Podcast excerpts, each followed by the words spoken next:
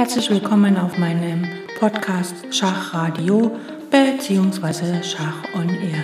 Ich freue mich sehr, dass ihr wieder eingeschaltet habt und wünsche euch ganz viel Spaß mit der heutigen Folge.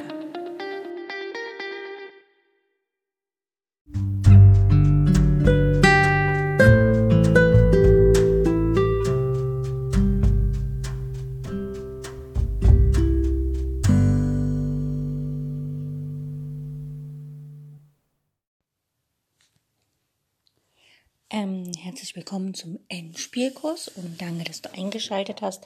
Heute geht es im Endspielkurs eher ein bisschen um ähm, eine Art von Endspielen, die, naja, also es geht um Studien. Das sind äh, Studien, äh, in einer Studie wird zum einer meist im Diagramm vorgegebenen Ausgangsstellung die einer Schachpartie natürlichste Forderung nach Gewinn bzw. Rettung der Partie, also Remis, gestellt, gleichgültig wie viele Züge dazu erforderlich sind. Deshalb ist die Studie die mit der Partie am engsten verbundene Form der Schachkomposition. Wie auch in Schachaufgaben werden die Diagrammstellungen normiert. Das heißt also, Weiß hat die Forderung zu erfüllen und beginnt. Es sei denn, unter dem Diagramm wird ausdrücklich angegeben, dass Schwarz am Zug ist oder Weiß hat hatte retroanalytisch beweisbar keinen letzten Zug. Also manchmal muss man halt einfach auch hingucken, konnte Weiß einen letzten Zug machen, wenn nein, ist Schwarz dran. Der Weg zur Realisierung der gestellten Forderung heißt dann Lösung der Studie und Studien werden häufig mit Endspielen assoziiert, sind jedoch nicht darauf beschränkt. Und deswegen haben wir hier auch heute das Thema Studie im Endspielkurs also Studie ist quasi eine erfundene Stellung, ähm, eine erfundene Schachaufgabe ähm, und beläuft sich meistens auf den Bereich Endspiel. Und ähm, die, es gibt sozusagen Grundlagen dafür für die Studienkomposition. Und zwar die Stellung und Lösung einer Studie sind in der Regel Ergebnis einer vom Autor verfolgten Idee. Seltener geben Partien die Anregung zur dargestellten Idee.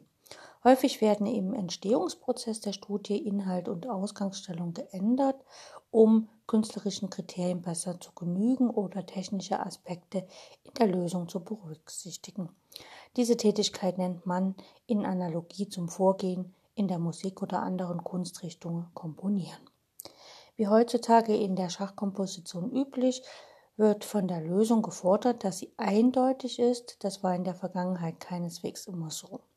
So gab zum Beispiel Richard Reti in seinen Studien partienahen Stellungen den Vorzug, auch dann, wenn ihre Lösung ein, einer Stelle für Weiß zwei gleichwertige die äh, Grundidee der Lösung nicht trennende Züge erlaubte. Also ähm, früher war es so, da hat man, wie gesagt, nicht so darauf geachtet, dass es wirklich nur ähm, wirklich eine, äh, dass die Lösung eindeutig ist, sondern man hat auch, äh, wenn zum Beispiel Zugumstellungen möglich waren, war das auch okay. Jede Abweichung von der Autorlösung entwertet eine Komposition. Sie ist dann inkorrekt.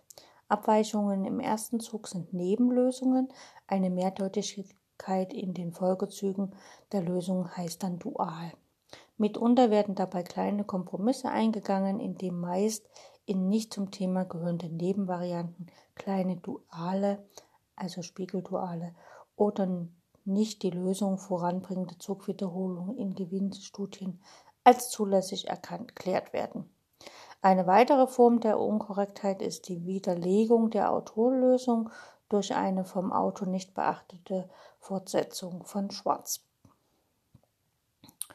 Der Begriff Studie wurde 1951 von Bernhard Horwitz und Josef Kling in ihrem Buch Chess Studies zu Deutsch Schachstudien geprägt. In der neuesten Ausgabe der Studiensammlung von Harald von Heyden werden 67.691 Studien gezählt. Streng genommen ist diese Zahl jedoch zu hoch, denn die Sammlung enthält zu zahlreichen Positionen teilweise inkorrekte Modifikationen, Plagiate, Mehrlinge werden in jede Ja, Mehrlinge werden in jeder Phase einzeln gezählt. Partiestellungen sind in die Sammlung aufgenommen worden und schließlich gibt es zahlreiche theoretische Endspielstellungen, die strengen Maßnahmen, Maßstäben an die moderne Studium nicht genügen. Man kann die Zahl folglich nicht so ansehen als Anzahl der in der Sammlung enthaltenen Studien und in mehreren Artikeln hat Harald von Heiden von der Heiden über Abschätzungen die Aufnahme aufgestellt, die in seiner Sammlung 80 bis 85 Prozent aber jemals erschienenen Studien enthalten seien.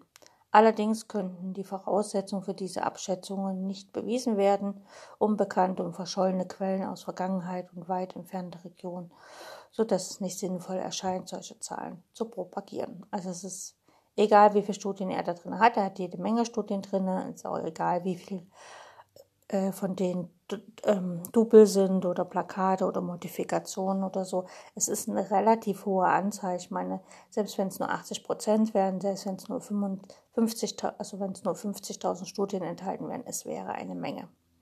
Es gibt zahlreiche Gemeinsamkeiten von Studien und Schachaufgaben einerseits, als auch von Studien und Partien andererseits. Die Forderung nach einem Matt in einer exakt festgelegten Anzahl von Zügen in orthodoxen Aufgaben führt im Kompositionsprozess nicht selten zu Figurenkonstellationen auf dem Brett, die nicht mehr als partiegemäß angesehen werden können. Das Prinzip strengster Ökonomie der eingesetzten Mittel kann dann nicht mehr durchgehalten werden. In idealen Studien ist jeder Stein an der Lösung aktiv beteiligt. In der Endstellung der Lösung gibt es weder weiße noch schwarze unbeteiligte Steine, sogenannte Nachtwächter. Man kann sagen, dass in Studien ein bestimmtes Thema in ökonomischer, künstlerischer, wertvoller Form partiegemäß dargestellt wird.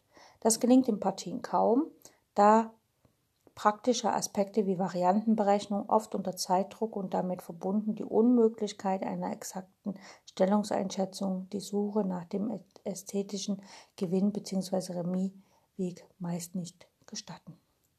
Bei einer Aufnahme in die Fiederalpen zählt eine Studie 1,67 Punkte, während andere Arten der Komposition einen Punkt einbringen. Somit sind weniger Studien als andere Kompositionen erforderlich, um einen Meistertitel der Komposition zu erhalten. Also es gibt im Schach, äh, gibt es ja nicht nur äh, Schach als äh, Schachspiel, also im Normalschach, also wenn man lange Bedenkzeit hat, wird man halt, kann man halt Schachturniere spielen, sondern es gibt auch sogenannte Kompositionsturniere, also wo sich Leute hinsetzen und ähm, quasi Studien oder Kompositionen entwickeln. Und dies ist quasi so eine Untersportart vom Schach. Und wie gesagt, da kann man sich Punkte erarbeiten und die Punkte äh, werden ähm, eine bestimmte Anzahl verbunden hat, kann dann einen Meistertitel der Komposition erhalten. Also das ist quasi wie eine Schachrichtung. Das soll für uns heute gar nicht so die Rolle spielen. Für uns ist nur wichtig zu wissen, eine Studie ist halt eine äh, quasi erfundene Schachaufgabe, die dem Endspiel sehr nah ist. Und für gewöhnlich gibt es halt in dieser Studie eine Grundidee, die man äh, finden muss oder die, wenn man die gefunden hat, womit sich dann die Lösung leicht ergibt. Die Lösungen sind meistens eindeutig, also ähm, auch wirklich erzwungen quasi. Und das nächste ist halt, dass jede Figur oder jeder Stein, äh, der auf dem Brett ist, an der Lösung, an der Studie, an der erfolgreichen Studie beteiligt sein sollte. Wenn dies nicht so ist, deutet das darauf hin, dass es meistens eine ältere Studie ist oder eine im Sinne des der Komposition eine inkorrekte Studie.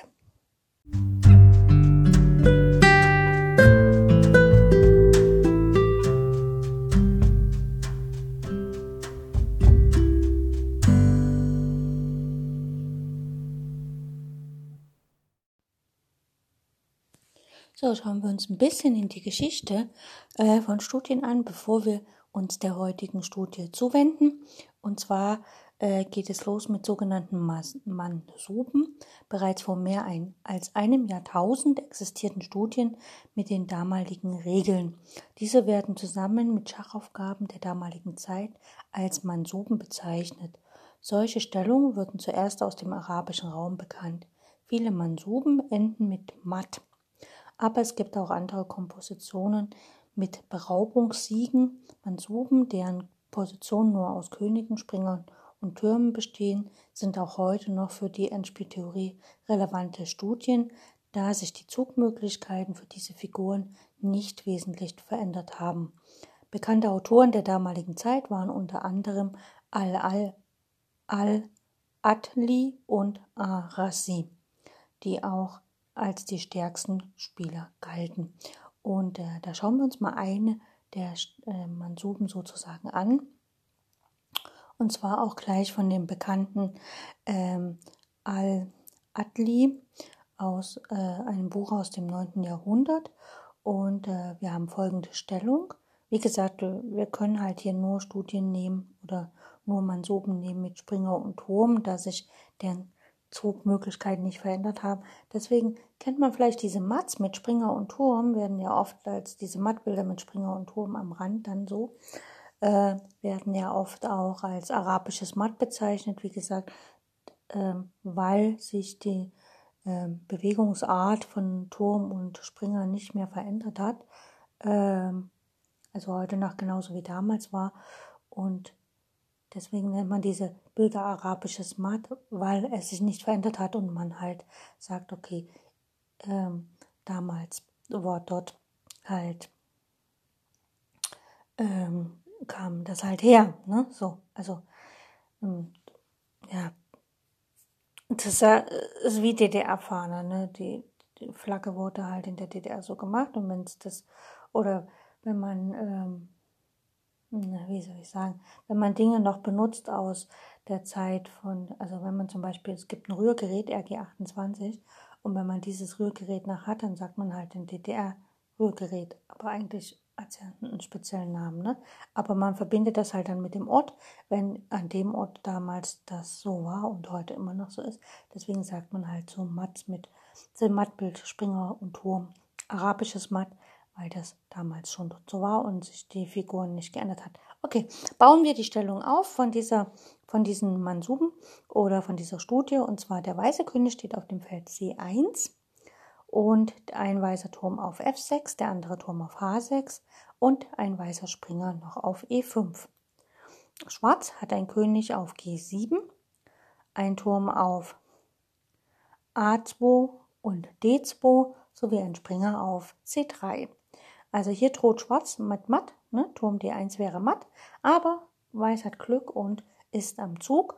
Und äh, wie es damals so üblich war, ist natürlich das Ziel Matt zu setzen ähm, das ist eigentlich immer ganz gut, wenn man solche Studien oder studiennahen Aufgaben äh, im äh, Training mit Kindern gibt, weil sie wissen dann, okay, hier droht ja schwarz-matt mit Turm D1. Das heißt also, Weiß muss ständig Schach bieten und es muss halt, äh, das ist für ein Training für Variantenberechnung ganz gut.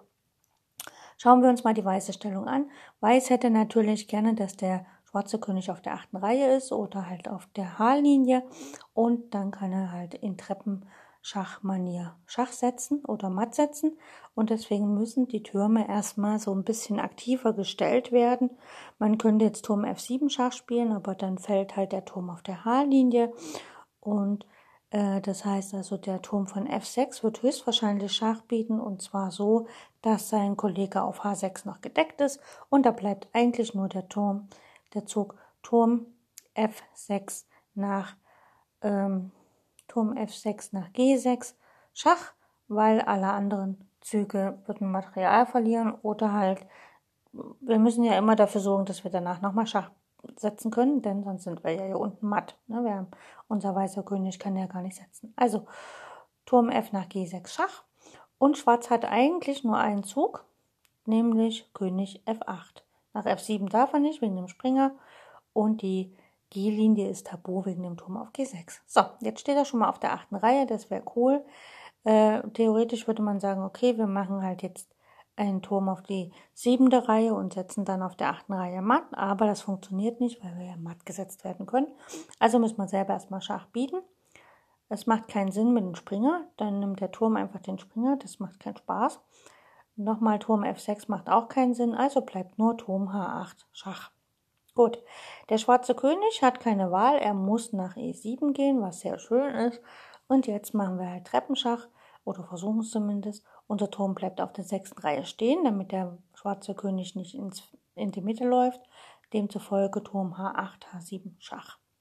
Unser Springer kann ja nicht Schach bieten, oder könnte Schach bieten, aber wie gesagt, wir wollen den König am Rand haben. So, jetzt kann der König nach ähm, D8 gehen, dann folgt aber einfach Turm äh, G8 matt. Und wenn der König aber nach F8 geht, König F8, damit wir nicht auf G8 matt setzen können, dann äh, gebe es den schwarzen Turm auf D2 nicht, würde halt einfach der Springer Schach setzen und danach kommt der Turm mit matt. Aber das geht leider hier nicht. Demzufolge müssen wir das ein bisschen anders machen. Der Springer muss quasi stehen bleiben. Und wir bieten einfach nochmal Schach mit unserem Turm von H7 auf F7. Ja, wir wollen, dass der König äh, quasi das Feld G8 nicht mehr deckt. Der König muss nach E8 gehen, hat keine Wahl. Der Turm auf F7 ist ja gedeckt vom Springer. Demzufolge kann jetzt der Turm von G6 auf G8 matt setzen. Das heißt also hier, die Ausgangsstellung war im Grunde, heute würde man sagen, eine Aufgabe matt in 5. Damals war es halt eine Studie sozusagen, äh, die erfunden wurde und hieß man Suben. Ne? Und äh, genau, eine sehr, sehr schöne Aufgabe finde ich, äh, vor allem fürs Kinder- und Jugendschach ähm, ist das eine wunderbare Aufgabe, einfach um zu, ähm, um halt das Spiel ähm, oder um die Koordination von Springer und Turm zu üben, weil das äh, wäre natürlich ähm, das ist gar nicht so schlecht, das einfach Kindern beizubringen. Gut, ähm, ich könnte jetzt noch ein bisschen weitermachen in der Geschichte mit der Studien, äh, mit den Studien, aber ich habe mir halt überlegt, dass um meinen Endspielkurs ein bisschen spannender zu gestalten, werde ich in der nächsten Serie praktisch mich äh, in der Geschichte der Studien weiter nach vorne ähm, äh, arbeiten, ähnlich wie immer in der Sonntagsserie mit den Schachweltmeistern, die so zeitlich, historisch gesehen in der gleichen Reihenfolge kommen. Aber deswegen würde ich heute nochmal eine andere Studie zeigen, die ein bisschen kniffliger ist, also Schachbrett holen und gleich geht's weiter.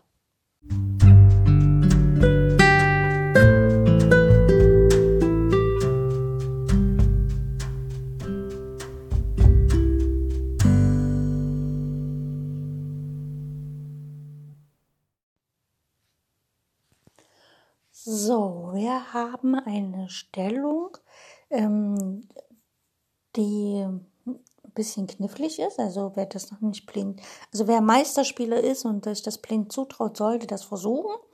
Wer das noch nicht so kann, sollte halt einfach sich ein Schachbrett nehmen, die Stellung mit aufbauen und dann versuchen, das nachzuvollziehen. Ich werde nicht alle Nebenlösungen und alle Varianten mit angeben. Ähm, weil das macht keinen Sinn. Das heißt, das kann man einfach selber auch nochmal machen. Also und ähm, ja, die Studie habe ich gefunden unter dem Namen König der Studien. Ähm, ja, ich kenne den Autor nicht, das tut mir leid und ich habe auch jetzt irgendwie keine Datenbank, wo ich nachschauen kann, ähm, wer der Autor sein könnte. Und ich finde es jetzt aber auch nicht in unserem im Rahmen des Endspielkurses finde ich das jetzt nicht ganz so wichtig, dass man den Namen des Studienkomponisten weiß. Es könnte ja auch sein, dass es aus einer echten Partie ist. Weiß ich leider nicht. Okay, wir haben folgende Stellung auf dem Brett. Unser weißer König steht auf dem Feld H6. Ein Turm steht auf E6. Ein Springer steht auf D6. Ein Springer steht auf F3 ein Bauer auf C7 und ein Bauer auf G6. Das sind die weißen Figuren. Äh, in Studien und Kompositionen ist es üblich, dass man immer noch die Zahl an, also die Anzahl der Figuren der Steine auf dem Brett ansagt. Das sind in dem Fall sechs weiße Steine und jetzt kommen noch vier schwarze Steine. Der schwarze König steht auf H8, die schwarze Dame auf G4, ein Turm auf E3 und ein Läufer auf G8. So, Weiß ist am Zug, ist ja klar. Und ähm, hier geht es erstmal darum, die Idee zu finden. Ähm, wenn Weiß den Springer von F3 wegziehen würde, dann wäre im nächsten Zug höchstwahrscheinlich mit Turm H3 Schachmatt äh, oder halt mit der Dame auf H4 Schachmatt. Das heißt also, Weiß ist gezwungen, den Springer auf F3 stehen zu lassen. Wenn Weiß aber hier gewinnen will oder Remis erreichen will, gucken wir mal auf den schwarzen König, der steht auf H8 und dort steht er schon ziemlich eingeklemmt. Gäbe es die Dame auf G4 nicht, könnte Weiß einfach mit G7 matt setzen. Gäbe es den Springer, äh, den Läufer auf G8 nicht und auch vielleicht den Turm auf E3 nicht, dann könnte Weiß mit Turm E8 matt setzen oder gar es mit Springer F7 versuchen, je nachdem. Also wenn der Läufer jetzt zum Beispiel auf G8, sagen wir mal, ein Turm wäre, dann wäre halt Springer F7 matt. Gut, ist aber nicht so. Und äh, generell, egal ob es jetzt Studien sind oder auch nicht, man braucht erstmal eine Idee, was man hier erreichen will. Und hier ist natürlich die Idee, dass man matt setzen will. Und wenn man matt setzen will, hat man folgende Aufgabe. Man muss hier in diesem Fall den Läufer von G8 irgendwie ablenken. Man muss die Dame auf der G-Linie, also die Dame von der G-Linie ablenken. Und man muss natürlich den Turm auf E3 also man muss eigentlich alle Verteidiger des Königs irgendwie von ihren Aufgaben weglocken, ablenken, überlasten oder so, so dass man dann ein Matt hinkriegen kann. Natürlich darf man hier keine Luft ranlassen, denn wir wollen ja nicht selber matt gesetzt werden. Das heißt also, den Springer von F3 zu setzen ist absolut tabu, denn wir wollen nicht selber matt gesetzt werden.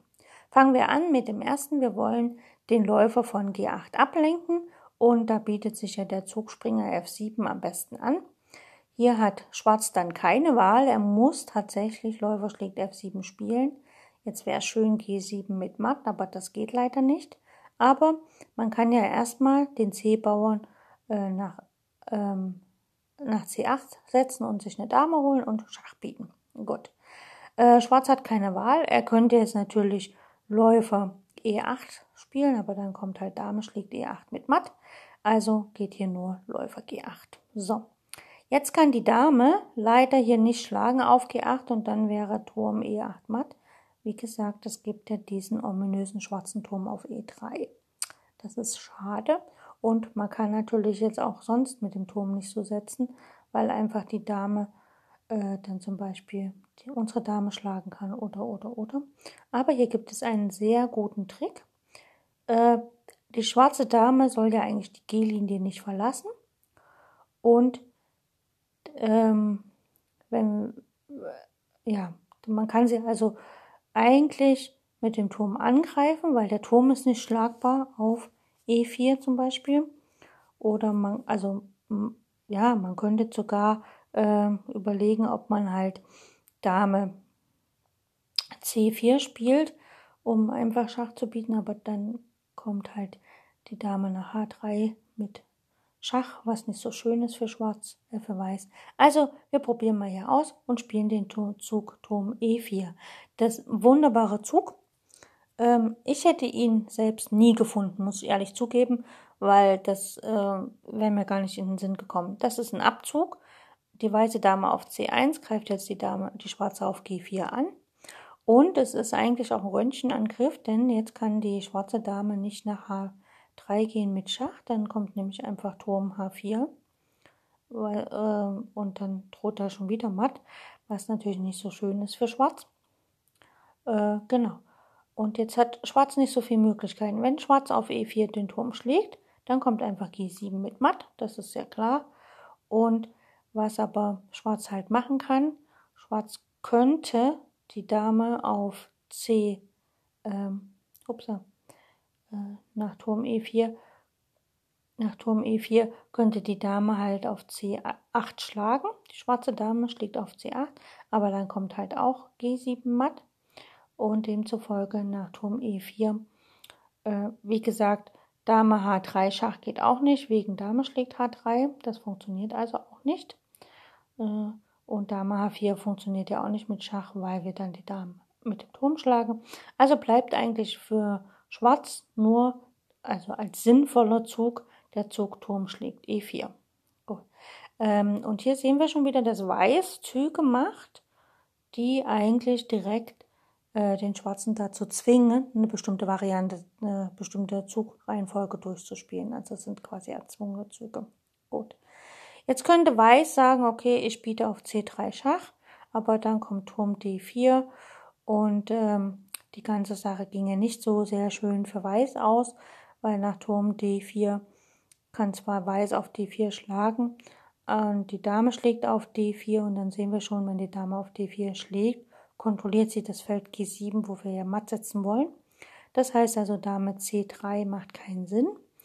Und wir spielen dann lieber äh, folgendes. Wir versuchen die weiße Dame immer noch abzulenken und wir versuchen natürlich auf der langen schwarzen Diagonale mit der Dame hinzukommen, um dort matt zu setzen und spielen quasi Dame F5.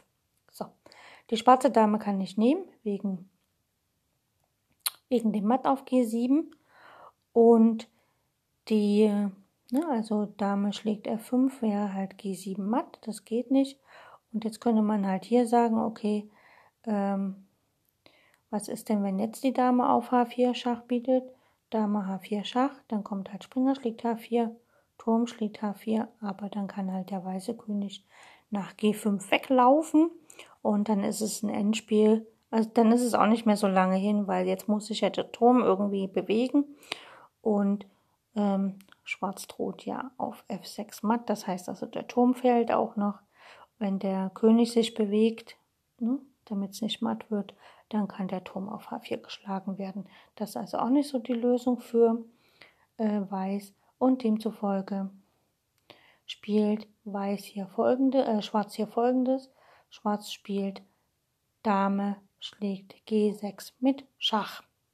Die Grundidee dahinter ist, wenn jetzt die Dame zurückschlägt, äh, kann man versuchen, halt die Dame zu fesseln, beziehungsweise könnte man sogar Dame H4 spielen äh, aber Dame H4 Schach bringt nichts, weil es ist kein Patt für Schwarz. Ne? So, also Dame G6. Dame schlägt G6 und die weiße Dame schlägt auf G6 zurück. Und jetzt kommt halt der Knüller dieser Studie, dass halt äh, Schwarz einfach versucht, äh, Schwarz versucht, Patt gesetzt zu werden und deshalb spielt er hier Turm E6. Wenn die Dame äh, schlägt auf E6, dann schlägt der Läufer auf E6 zurück und dann haben wir ein Endspiel Läufer gegen Springer, was Remis ist und vom Material her. Und Schwarz versucht ja hier Remis zu halten. So, also schlägt die Dame auf E6 erstmal nicht, sondern Weiß spielt, ähm, also Weiß kann hier auch eine Springer H4 spielen, weil dann kommt einfach, dann geht der Läufer weg und das Dilemma, dass die Dame verloren geht, hat dann Weiß immer noch. Also Weiß muss halt gucken, wie es funktioniert und deswegen spielt Weiß hier Springer E5. Die Idee ist, wenn der Turm auf G6 schlägt, dann kann der Springer auf G6 zurückschlagen und es ist matt. Und eigentlich hat Schwarz auch gar keine anderen Züge, denn äh, Weiß wird den äh, ja, Weiß ist ja nicht gezwungen, den Turm zu schlagen. Ne? Also, und wenn der Turm jetzt hier weggeht, wenn der Turm den Springer schlägt, also Turm schlägt E5, dann kommt einfach Dame F6 matt. Und wenn der Turm jetzt woanders hingeht, sagen wir mal hier Turm A, A6, dann ähm, ist halt die Überlegung, die Dame kann ja jetzt nicht ziehen, aber dann kann Schwarz einfach ähm, mit dem König weggehen auf ein schwarzes Feld, damit er nicht äh, matt gesetzt wird, ne, äh, nicht gefesselt wird vom Läufer. Oder Schwarz kann sagen, okay, ich biete hier Schach, ne, also äh, äh, Weiß kann einfach den Turm nehmen, ne? weil wenn er auf ein Feld zieht, wo er nicht gedeckt ist, dann kann er ja einfach weggenommen werden. Und deswegen der Turm kann ja gar nicht wegziehen, denn er wird von der Dame einfach geschlagen. Und dann ist äh, war Schwarz ja auch nicht patt, weil er den Läufer immer frei bewegen kann. Gut, demzufolge, nach unserem wunderbaren Zug Springer E5, sagen wir mal, der Turm schlägt auf G6, dann kann halt der Springer auf G6 zurückschlagen und es ist Schachmatt. Das heißt also hier, äh, wenn wir uns die Ausgangsstellung nochmal anschauen, äh, wo der König auf H6 steht, der Turm auf E6, der eine Springer auf D6, der andere auf F3, die bauen auf C, der eine auf C7, der andere auf G6 und Schwarz König H8, Dame G4, Turm E3 und Läufer G8. Äh, wenn wir uns diese Stellung nochmal anschauen, dann vermutet man zwar, dass es ein Matt gibt, aber man vermutet nicht, dass der Springer von F3, der ja in dieser Stellung ziemlich unbeweglich ist, dass der nachher der ist, der tatsächlich matt setzt. Also das ist absolut der Knüller. Ähm, ja, das ist sozusagen eine Studie. Ich weiß nicht, von wem sie ist, woher sie ist und so weiter. Ich bin euch dennoch sehr dankbar, dass ihr zugehört habt und ich freue mich aufs nächste Mal, wo wir ein bisschen weiter in der Geschichte der Studien gehen. Einfach so, um unseren Endspielkurs fortzusetzen. Und ich wünsche euch maximale Erfolge in euren Partien und danke fürs Zuhören. Tschüss.